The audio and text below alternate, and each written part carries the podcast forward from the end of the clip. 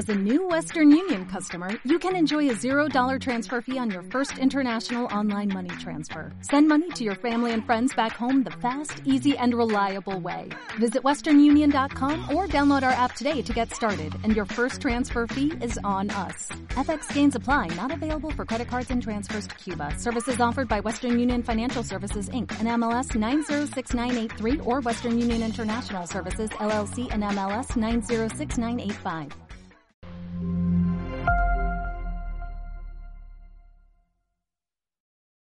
¿Cuál es la definición de la palabra amor? Con una sola palabra, una sola palabra, ¿cuál sería? Quisiera escuchar a algunos de ustedes decir una palabra. ¿Cómo definirían ustedes amor? ¿Alguien? ¿Entrega? ¿Solidaridad? ¿Compromiso? ¿Bondad? ¿Dios? ¿Decisión? ¿Obediencia? Pasión, servicio, paciencia. Y arrancamos con 1 Corintios 13. Quiero leerles la definición de la palabra amor y antes quiero decirles, si nosotros cogiéramos todas esas palabras y la reuniéramos, haríamos una gran definición de la palabra amor. Y como nos pudimos dar cuenta, hay muchas formas de expresar lo que es el amor. Servicio, bondad, amor, paciencia, trabajo, una cantidad que nosotros cogiéramos y condensaríamos, haríamos una gran definición, porque todos de alguna manera expresamos, damos y recibimos amor de distintas maneras. Y la definición del diccionario dice, el amor es un sentimiento. ¿Qué es el amor? Un sentimiento de afecto universal que se tiene hacia una persona, animal o cosa. Dice de afecto universal, o sea, nos compete absolutamente a todos. En algún momento de nuestra vida ha llegado amor o nosotros hemos entregado amor a una persona, a un animal o a una cosa. Y acerca del amor se han escrito miles de libros, acerca del amor se han escrito miles de novelas, acerca del amor se han escrito infinidades de canciones. Acerca del amor han habido peleas, batallas, guerras y todo por causa de esa palabra, amor. A causa del amor, todos nosotros hemos hecho bobadas. Pregunto, ¿hay alguien aquí que no haya cometido, ha hecho una bobada por amor? ¿Novios cuando fueron? Cuelga tú. No, cuelga tú primero. No, cuelga tú. No, Esas son las bobadas que uno hace por amor. Eso no es verdad. Cometemos cualquier cantidad de cosas expresando nuestro amor o recibiendo amor. Han habido peleas por amor. Y el apóstol Pablo habla acerca del amor en la primera carta a los Corintios, en el capítulo 13. Previamente a esto, él le dice a esta comunidad, y les habla acerca de los dones espirituales. Le dice, no quiero que ignoréis acerca de los dones espirituales y nombra los nueve, dones espirituales. Más adelante también habla sobre la unidad del Espíritu Santo en el cuerpo de Cristo. Y relata y cuenta todo, pero en el verso 31, ya finalizando el capítulo 12, les dice lo siguiente, yo les quiero mostrar un camino más excelente. Y arranca y empieza a narrarles y a contarles lo que es las famosas preminiscencias del amor que está en Primera de Corintios, capítulo 13 en adelante. Y les dice que el amor, si yo no tengo amor, soy como un símbolo que retiñe, o como un triángulo donde uno le pega y golpea, hace mucho ruido, pero si no tengo amor, nada soy. Les dice que si nosotros tuviéramos profecía, que si nosotros tuviéramos el don de sabiduría, de fe, de ciencia, pero si yo no tengo amor, ¿qué vengo a hacer? Nada. Por eso él dice, quiero contarles de un camino más excelente. Y ese camino más excelente empieza a contárselos a partir del verso, verso 13 de 1 Corintios 13. Y dice, ahora permanecen la fe, la esperanza, el amor. Estos tres, pero el mayor de ellos es, ¿cuál es el mayor de ellos? Tuvimos cuatro semanas donde aprendimos sobre, fe y esperanza. Aprendimos que la esperanza es el ancla de nuestra alma, aprendimos que sin temor, o sea, que nosotros no debemos dejarnos vencer del miedo y del temor. Pero el apóstol Pablo dice, ahora permanecen la fe, la esperanza y el amor, pero el mayor de ellos es el amor. Si nosotros oramos y le pedimos al Espíritu Santo, Señor, yo quiero los nueve dones del Espíritu para mi vida, y los tenemos y los recibimos, pero si ellos no los expresamos, cada uno por medio del amor, dice el apóstol Pablo, dice la escritura, que no somos nada. Puedo tener mucha fe, puedo tener mucha ciencia, puedo tener mucha sabiduría, puedo hablar en lenguas, puedo profetizar, puedo interpretar las lenguas, puedo tener todo, pero si todos ellos no los usamos de la manera correcta y adecuada que verdaderamente se tienen que hacer, nada. Venimos a hacer campanas vacías, que hacemos una cantidad de ruido, pero de amor, nada, absolutamente nada. Cuando nosotros vayamos al cielo, la fe y la esperanza se van a acabar. Porque tú aquí crees que por una fe y una esperanza que un día vas a llegar al cielo. Pero cuando ya estemos allá, esa fe y esa esperanza se va a terminar. No vamos a necesitar ni fe ni esperanza cuando estemos de frente, cara a cara con Dios. Se va a acabar. No vamos a necesitar de esperanza ni de fe cuando el Señor Jesucristo venga y estemos nosotros en el cielo. La fe y la esperanza se van a acabar, pero el amor va a permanecer por toda la eternidad. Allá vamos a tener la oportunidad de continuar diciendo, Padre, yo te amo. Ya la fe y la esperanza se acabó, pero yo continúo amando, yo continúo expresando mi amor. Por eso el apóstol Pablo no nos dice, bueno, yo les doy a escoger entre la fe y la esperanza y el amor. A ver, ¿cuál quieren ustedes, chicos? ¿Cuál quieren escoger? No, no, Él no nos pone a escoger. Él nos dice que de esas tres, el que va a permanecer y el más grande de todos es el amor. Y que sin eso nosotros venimos a hacer absolutamente nada. Que nuestro motivo y nuestra meta verdadera y única debe ser el amor. Por eso al inicio te dije, guárdate esta palabra, atesórate esta palabra, porque es el fundamento de nuestro evangelio porque es el fundamento de lo que hacemos en casa, porque es el fundamento también de lo que hacemos en nuestro trabajo. Sin amor no hacemos nada, venimos a hacer puro ruido. Si pierdes el amor, lo pierdes todo. Te la voy a volver a repetir. Si pierdes el amor, lo pierdes absolutamente todo. Y hay algo bien importante acerca del amor y es que el amor es un atributo de Dios. Y te lo voy a leer de la carta primera de Juan, capítulo 4, verso 8. Y quiero que recuerdes la definición que al principio yo te leí, donde dice que el amor es un sentimiento. Ahora vamos a ver bíblicamente y de parte de Dios qué es el amor para él. Primera de Juan 4, 8. Pero el que no ama no conoce a Dios porque Dios es amor. ¿Qué es Dios? Pero el que no ama no conoce a Dios. La palabra conoce, conoce en el griego viene de la palabra ginosco, que quiere decir una relación que se experimenta. Yo para conocer a Dios tengo que experimentar una relación con Él. Yo para conocer a Dios tengo que tener tiempo de intimidad con Él. Si yo no lo conozco es porque no he tenido una relación genuina, auténtica verdadera con Él. Se dice porque Dios es amor.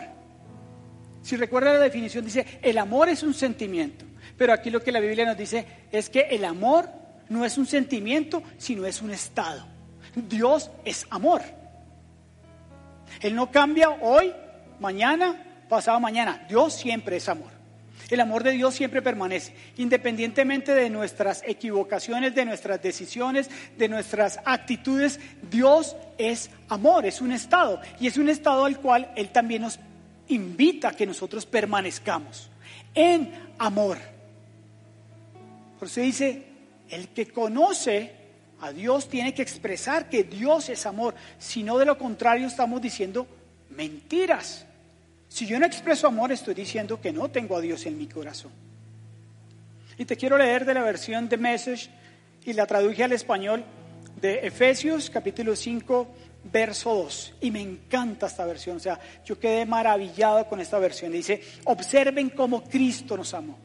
Fíjate que dice observen, o sea que el amor se nos nota. Observen cómo Cristo nos amó.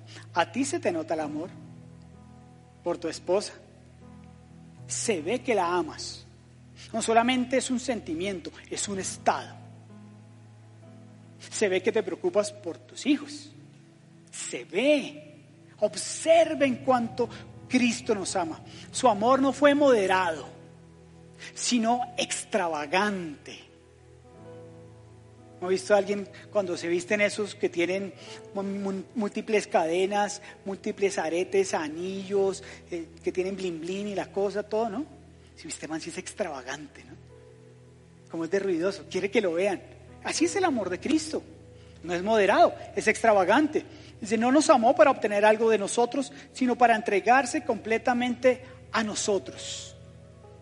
Y finaliza este verso, amen así. ¿De qué manera? De una manera extravagante, de una manera desinteresada y de una manera completa, única. Pregunta, siendo sinceros, como padres hemos fallado amando a nuestros hijos. Como esposos hemos fallado amando a nuestra esposa o a nuestro esposo. Como amigos hemos fallado amando a nuestros amigos.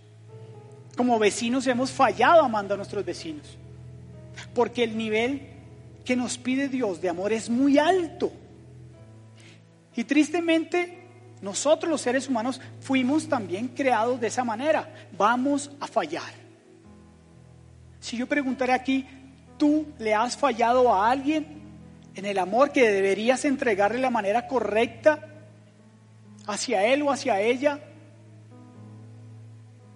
Yo creo que todos levantaríamos las manos. Si yo fuera un pulpo levantaría las ocho, porque me ha faltado amor con mis hijas, porque me ha faltado amor con mi esposa, porque me ha faltado amor con la comunidad, porque me ha faltado amor hacia mis padres, porque me ha faltado amor hacia mi hermano, porque me ha faltado amor hacia mis sobrinos, me ha faltado amor hacia mis amigos, no he tenido misericordia hacia mis vecinos. Me ha faltado amor. Y él dice, amen así, de una forma extravagante, exagerada, que no tiene límites. Pero nuestro diseño es ese. Estamos diseñados para equivocarnos y estamos diseñados tristemente para fallar y más aún a las personas que amamos.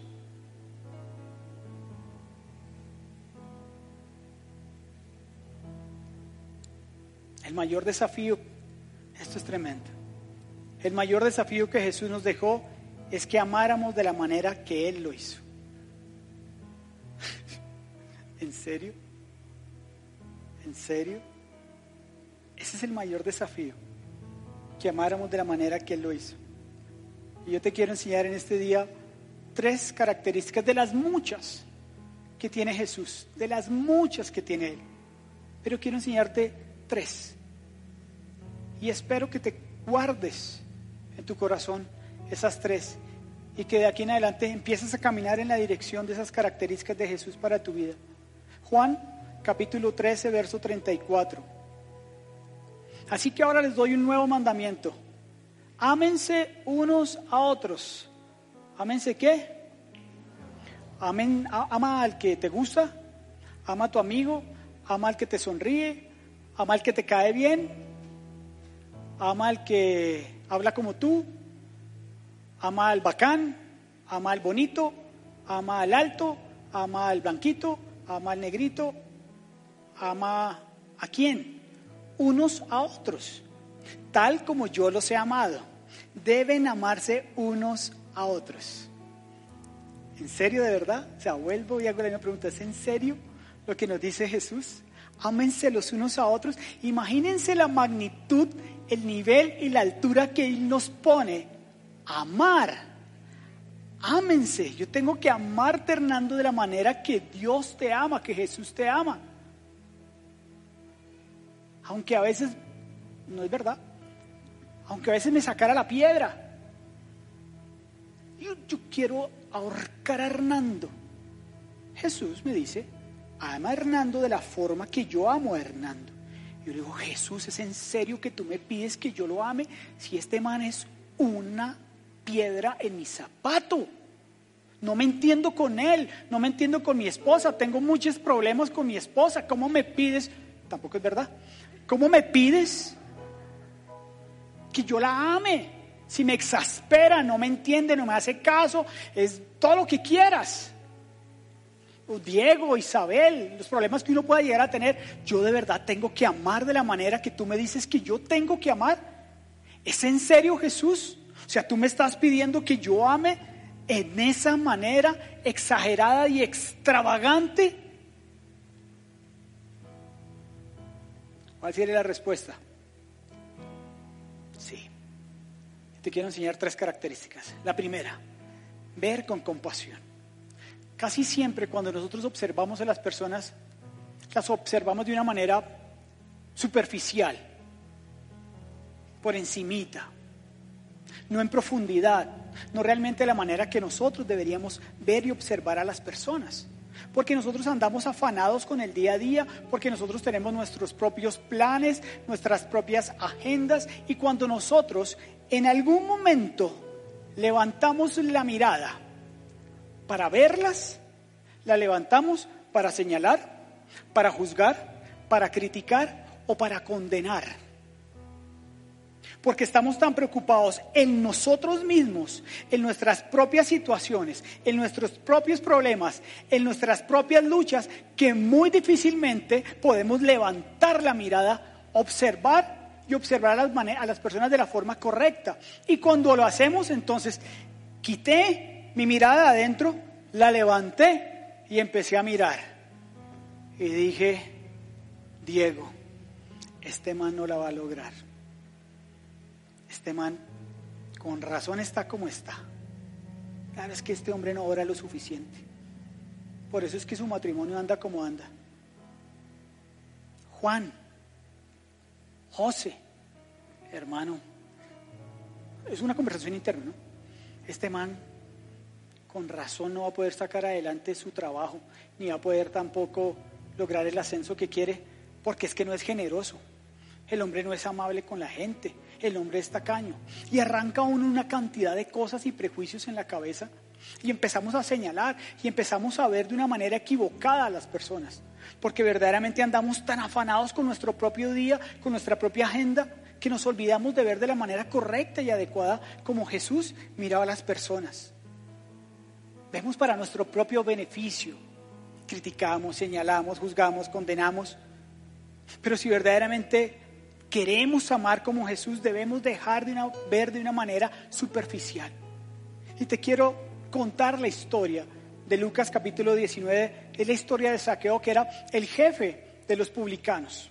Este hombre escuchó que pasaba Jesús y dijo que yo tengo que yo tengo que verlo, yo tengo que conocerlo, yo tengo que mirarlo. Y corrió y había una multitud, no sé cuántas personas, 200 personas, ponle 300 personas.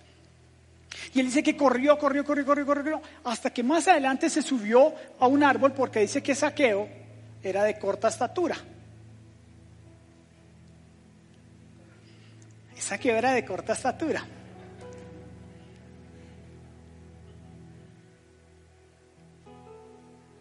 Y Jesús, en medio de la multitud, vio a Saqueo. Había mucha gente, pero vio a Saqueo. Y le dijo, Saqueo, necesito que bajes de ese lugar porque hoy voy a morar en tu posada. Tremendo. En medio de tanta gente, Jesús vio a Saqueo y lo vio con compasión, porque seguramente vio en este hombre un hombre que estaba necesitado de amor, un hombre que era carente de afecto, un hombre que ya estaba cansado de la vida que llevaba por ser un recaudador de impuestos, por ser un publicano, por ser el jefe de los publicanos. Posiblemente Jesús vio en él alguien que nunca había sido amado, alguien que nunca había sido aceptado y por eso él actuaba de la manera que actuaba. Porque cuando él recaudaba impuestos, pues ¿cómo lo miraba la gente? ¿Cómo puedes ver tú a la Diana? Es que estos sí son unos chichipatos, es que son unos abusadores, es que estos son unos exprimidores. De esa manera veían el pueblo a este hombre, lo señalaban, lo juzgaban, lo criticaban. Este hombre con razón tiene lo que tiene y nosotros aquí en la miseria, en la pobreza. Pero Jesús vio algo en el corazón de Saqueo. Jesús vio la necesidad de ese hombre de recibir un amor. Jesús vio la necesidad de ese hombre de ser cambiado y transformado. Jesús vio la necesidad de ese hombre corriendo por el medio de la multitud, subiéndose un árbol, porque él quería un cambio en su vida. Mientras que los demás lo señalaban, lo juzgaban y lo criticaban. ¿Te pasa eso en ocasiones? ¿Te ocurre que señalas, criticas y juzgas? No sé si lo haces permanentemente. No sé si en algún momento has dejado de mirar al interior y ver a los ojos de este hombre y ver la necesidad que realmente él tiene con los ojos y la mirada de compasión de Jesús. O al contrario. A mí me pasa. Y me pasa seguido. Que a veces quiero descabezar. E inmediatamente empiezo con mis prejuicios y con mis pensamientos. Con razón.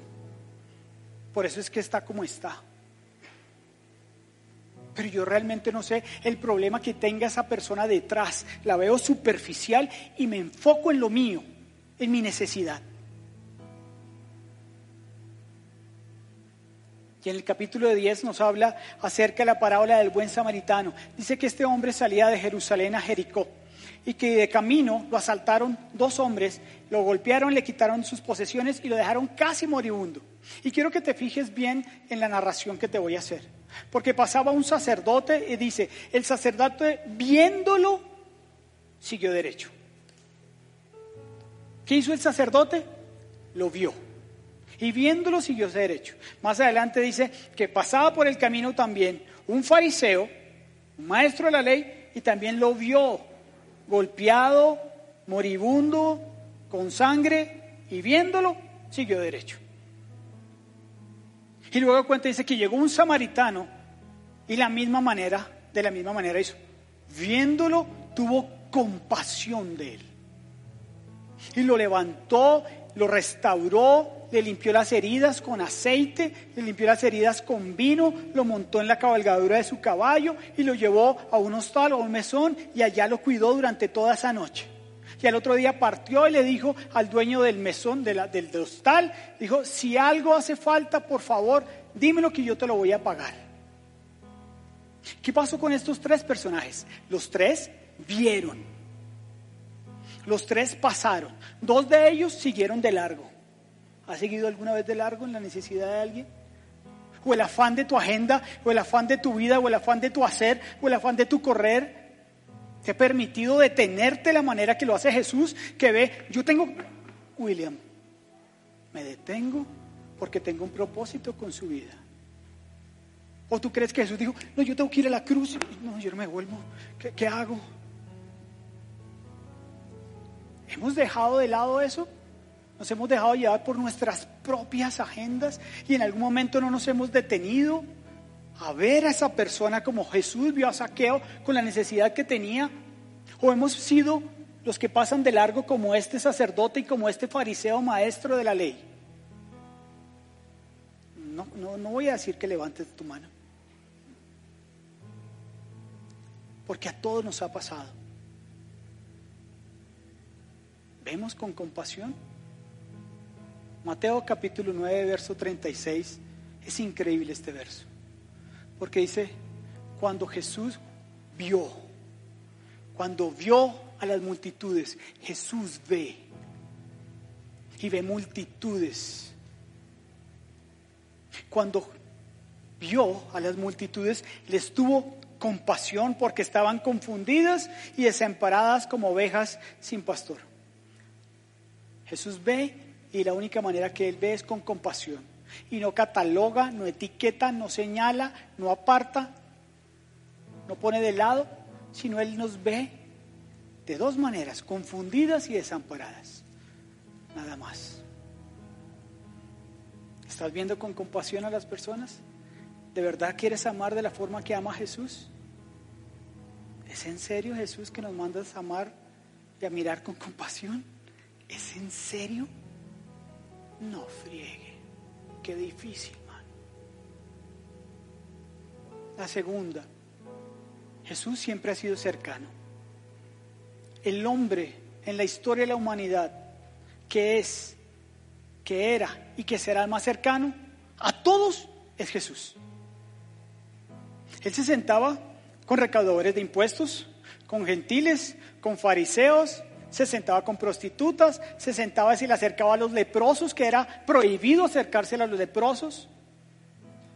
Se acercaba a los desamparados, a los que nadie quería, a los olvidados. Siempre le era cercano a ellos. Todas las veces fue cercano a ellos. No había nadie que no pudiera acercarse a él, que él dijera, yo no te quiero a ti porque eres un pecador. Apártate de mí que eres prostituta. Quítate porque tú eres un recaudador de impuestos. ¿A quién le gusta de este lugar ser excluido? ¿No te ha pasado en algunas ocasiones que estás en algún sitio y hay un grupo allí y dices, ay, yo quiero estar allá donde esa gente? Y te acercas y dices, ¿qué, y están hablando? Y todos. Y se quedan callados cuando tú te acercas. ¿qué pasó? Hace dos años, cuando hicimos la actividad de Cometa, nosotros estábamos recién llegados a Iglesia y estaban en un grupito de aquí, de los muchachos de Iglesia, maravillosos ellos todos en ese momento, jugando fútbol. A mí me encanta el fútbol y ustedes lo han escuchado. Y están ahí pasándose la bola y dije, yo me tengo, yo tengo que estar con ellos, yo me tengo que sentir ahí parte del grupo. Y entonces, yo chicos, y arranca Marco, y yo, pásenme la bola. Y yo llegaba al lado de Marco y Marco decía,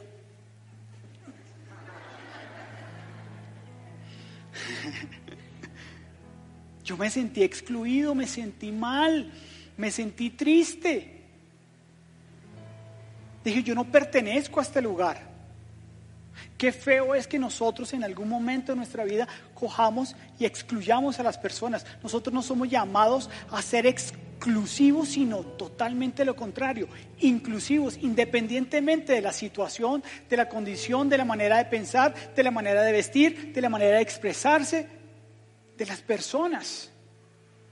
Si Jesús es cercano, si Jesús se sentaba con prostitutas, si Jesús sanaba al leproso que era prohibido en esa época, ellos tenían que andar con unas cadenitas, con unas campanitas, porque, y tenían que decir leproso, leproso, leproso. Y él aún así en medio de esa vaina, no le importaba, se acercaba, sano en el nombre de Jesús. En el nombre de él.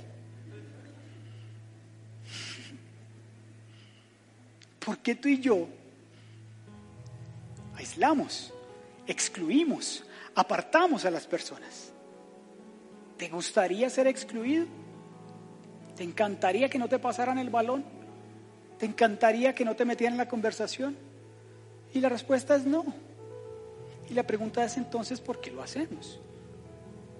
¿Por qué nosotros sí lo hacemos? ¿Y sabes cómo se llama esto? Orgullo. Porque como esa persona no piensa de la manera que yo pienso, entonces yo soy orgulloso. Y el orgullo me vuelve prejuicioso. Y aparto, aíslo, señalo, juzgo, critico. Tú no eres de mi mismo estrato social. Por Dios. Tú no comes lo mismo que como yo. Tú no te vistes de la misma manera que me visto yo. Tú no te expresas de la manera que me expreso yo. Tú piensas totalmente diferente a mí. Los que están en el mundo, de la puerta para allá es el mundo, ¿no? De la puerta para acá no es Juanchito, de la puerta para acá es Eclesia.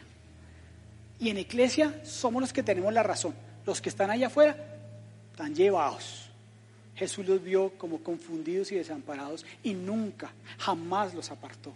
Jamás, por el contrario, siempre estás confundido y desamparado. Tienes un pensamiento contrario, estás teniendo situaciones complicadas y difíciles con tu vida. Ven acá, yo te voy a dar amor, yo te estoy viendo con compasión y quiero ser cercano a ti.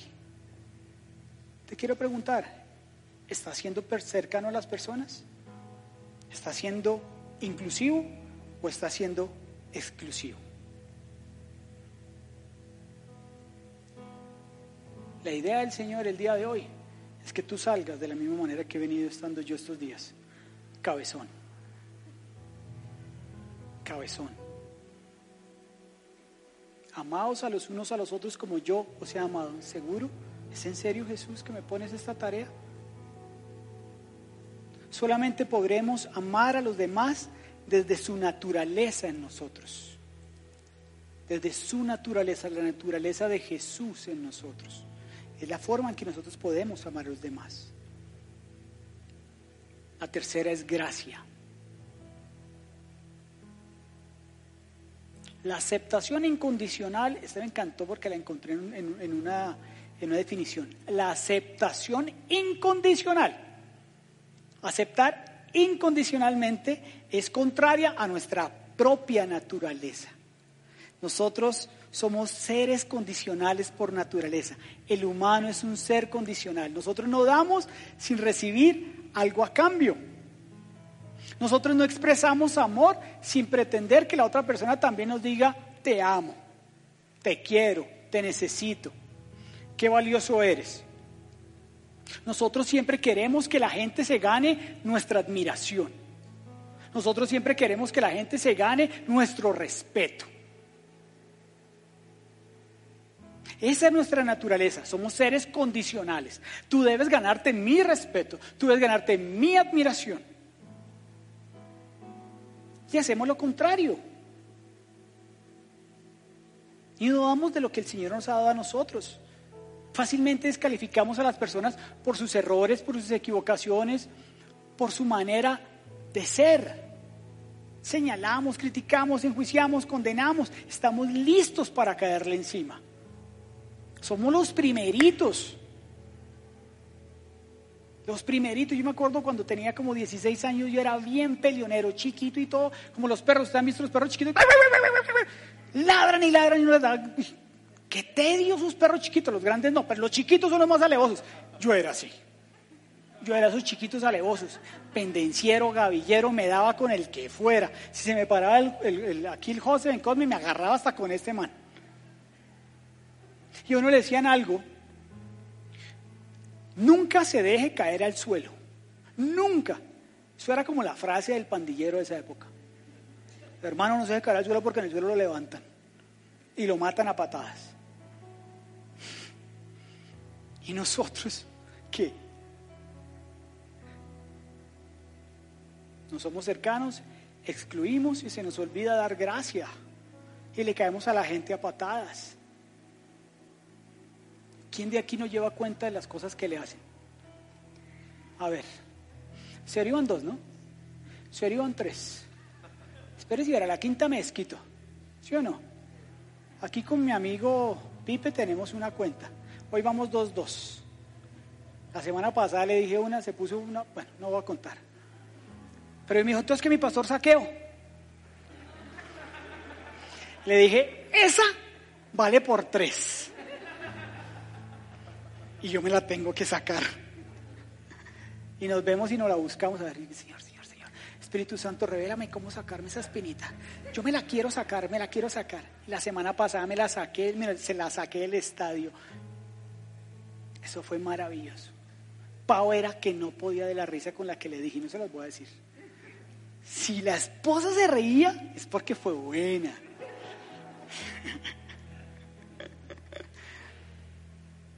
tomas en cuenta, sacas, saca la libreta de apuntes. Ah, Hernando va una, Hernando va dos. ¿Eres de esos? ¿Eres de esos? En Juan capítulo 8 nos, cuentan, acerca de la mujer sorprendida en adulterio. Jesús sentado, decía que estaba escribiendo en tierra, le trajeron una mujer sorprendida en el mismo acto de adulterio para condenarlo, para levantarlo a él. Y cuenta la historia que Jesús le dijo a esta mujer al final, vete y no peques más. A pesar de que había sido sorprendida en el mismo acto del adulterio, le dijo, vete y no peques más. Él entregó gracia a esa mujer, a pesar de que sabía cuál era la situación de esa mujer. A pesar de que sabe Jesús cuál es tu situación y cuáles las condiciones internas que tú tienes que cambiar día a día, aún así él nos recibe y nos ama. Ese es un billete de 50 mil. Y es de veritas, de veritas, como dice el burro de Shrek. ¿Quién quiere este billete? ¿Solo por acá? ¿Aquí nadie?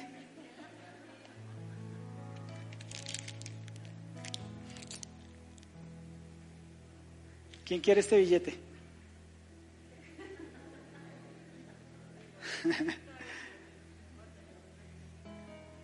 ¿Quién lo quiere?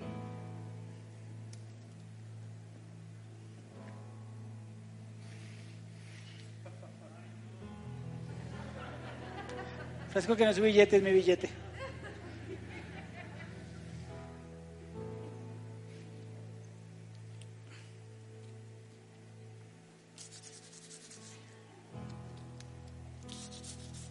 ¿Quién quiere este billete? ¿Por qué? ¿Por qué lo quieren? A pesar de que tu vida, a pesar de que mi vida haya sido golpeada por diferentes circunstancias, por múltiples y continuas equivocaciones, por múltiples y continuos pecados, ¿sabes qué? Para Jesús tú jamás vas a perder el valor que tienes. Nunca. Nunca. Y esto solo se debe a través de la gracia que Él tiene para tu vida. La gracia se recibe por fe. Nosotros no tenemos nada que hacer para ganarnos la gracia. Nos equivocamos. Hemos perdido desafortunadamente muchas batallas en la vida. Nos hemos equivocado y nos vamos a continuar equivocando. Somos como ese billete de 50 mil, de 100 mil, que a pesar de los golpes que nos ha dado la vida, de a pesar de la cantidad de tumbos que hemos dado, no hemos perdido el valor para Jesús. Pero eso solamente es porque Él nos da de su gracia, porque Él nos da de su favor, porque Él nos da y nos ve de la manera que nos ve. Porque a pesar de que esta mujer fue sorprendida en el mismo acto del adulterio, no le dijo yo te condeno y sí, agarre la piedra y yo soy el primero. Él le dio gracia a esta mujer. De la misma manera que otorgó gracia para tu vida y para la mía. Aún en medio de la torpeza que podemos tener siempre, nunca, jamás vamos a perder de su amor y su gracia. ¿Es en serio Jesús que tú me mandas amar a los demás de esa misma manera? Que yo entregue la gracia que tú has depositado en mi vida siendo tan difícil amar a los demás? ¿Por qué no borras ese versículo, Padre? ¿Por qué no quitas ese versículo de la Biblia donde dices que nos debemos amar los unos a los otros de la manera que tú me amas? ¿O por qué no borras esa palabra donde dice que tú amaste no de una forma moderada, sino extravagante? Yo no quiero amar así, me cuesta trabajo, me es difícil, es para mí prácticamente imposible. Imposible. Para Jesús nunca, nunca vamos a perder el valor. Nunca. Si para Jesús nos ve de la manera que nos ve y nunca perdemos el valor, porque nosotros le quitamos el valor a las personas? Porque tú no le das el valor que verdaderamente merece esa persona como hijo de Dios. O incluso si no ha recibido a Jesús en, su corazón. No ha recibido a Jesús en su corazón, entonces no vales, no tienes valor. No tienes valor. Solo tienes valor cuando entras de acá hacia adentro. De afuera, eres cualquiera. No friegue.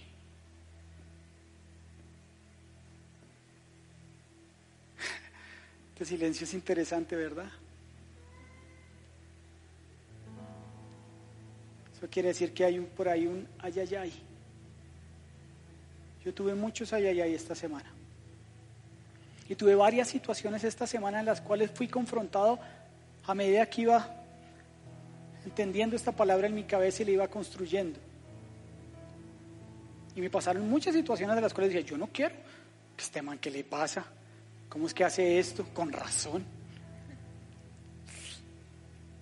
Ama, ama. Yo te di una gracia.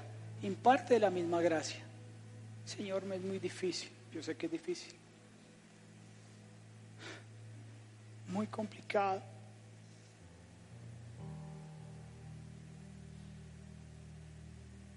¿Cómo podemos demostrarle la gracia a los demás?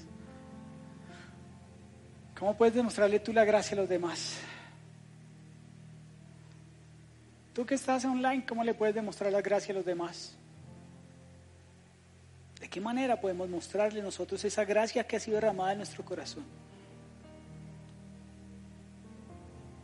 Y yo te quiero hacer, si se habían dado cuenta de este triangulito, por amor lo hice. Me machuqué. Por ahí una que otra palabra no angelical se me salió.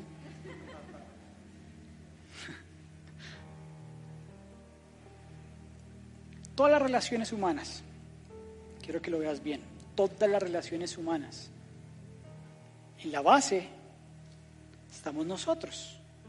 Yo, en este caso no es que sea yo, yo, ponte tu nombre, tú yo, y aquí el nombre de otro, de, de alguien, o de muchos, familia, amigo, vecino, jefe, esposo, esposa, hijo, hija, el que sea. La relación normalmente arranca en la base, nosotros. Y en la punta siempre de una relación va a estar Dios. Siempre. A medida que tú y yo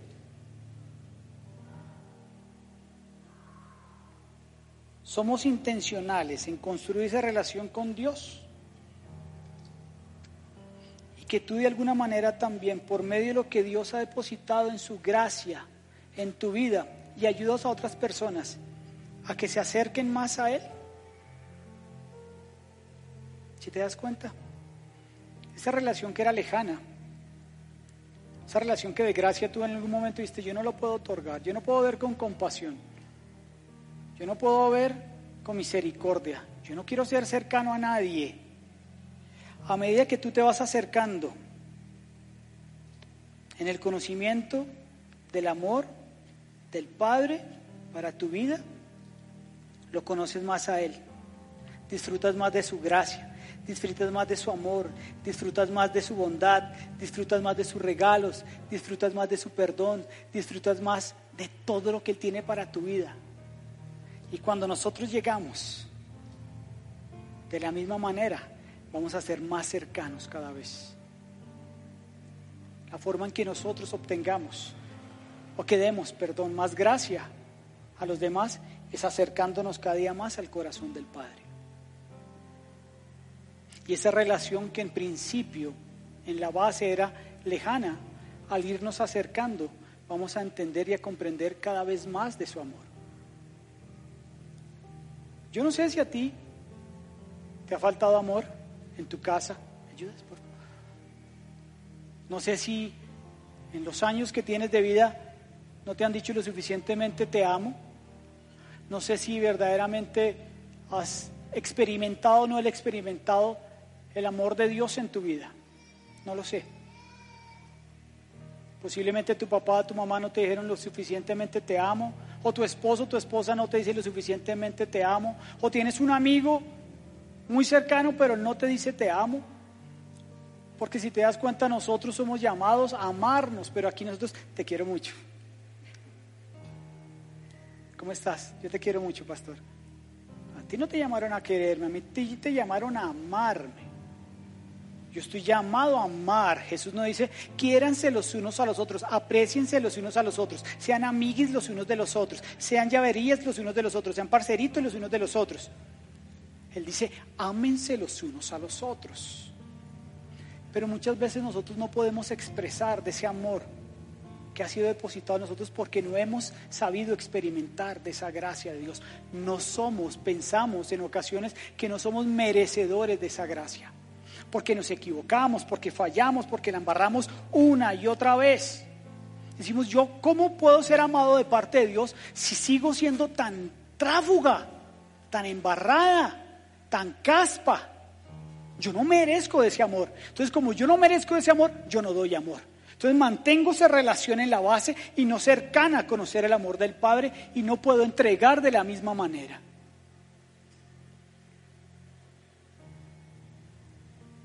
Y yo te quiero dejar bien cabezón en esta tarde. Tarde. De parte de Dios. Yo no. El Espíritu Santo te quiere dejar salir aquí como, como, como si fuera un, un de de agua grande. Uy, Dios mío, pues de verdad, Señor, tú me mandas en serio. ¿Es en serio que yo tengo que amar a las personas de la manera que tú amas? ¿Es verdad que yo tengo que ser extravagante en amor y no moderado, como dices tú en tu palabra de Gálatas 5.2? ¿Es en serio? De veritas, de veritas, como dice el burro de papá. ¿Es en serio que yo tengo que mamar, perdón, aguantarme a esta persona?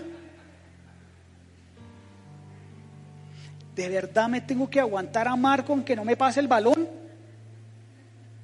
¿Es en serio? Hoy en día es mi vecino y me lleva mandarinas. Yo se las recibo. ¿Cuál de estas tres características, te quiero hacer esta pregunta, te resulta más difícil? ¿O cuál de estas tres características te resulta más fácil? ¿O las tres te resultan difíciles?